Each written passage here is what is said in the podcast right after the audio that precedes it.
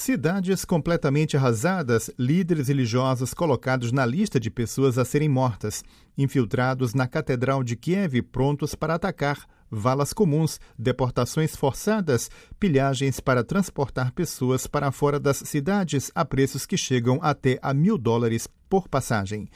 É o relato dramático, às vezes apocalíptico, do arcebispo mor de Kiev e chefe da Igreja Greco-Católica Ucraniana, Sviatoslav Shevchuk, feito na tarde desta terça-feira, 29 de março, sobre a situação na Ucrânia ao participar, em videoconferência, algumas vezes com a voz interrompida pelas lágrimas, de um encontro organizado pelo Pontifício Instituto Oriental.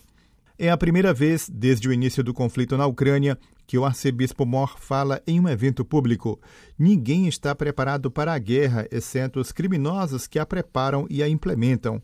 Foi um choque, disse o arcebispo, mas estava claro que esta era uma invasão bem planejada.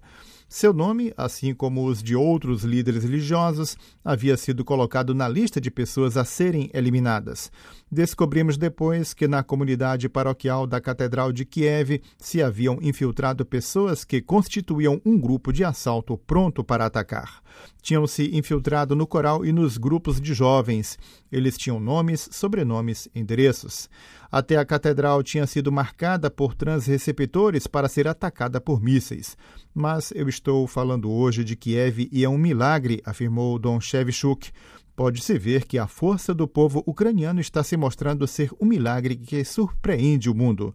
Esta terça-feira, o arcebispo encontrou o prefeito de Kiev. Resta um milhão de pessoas na cidade.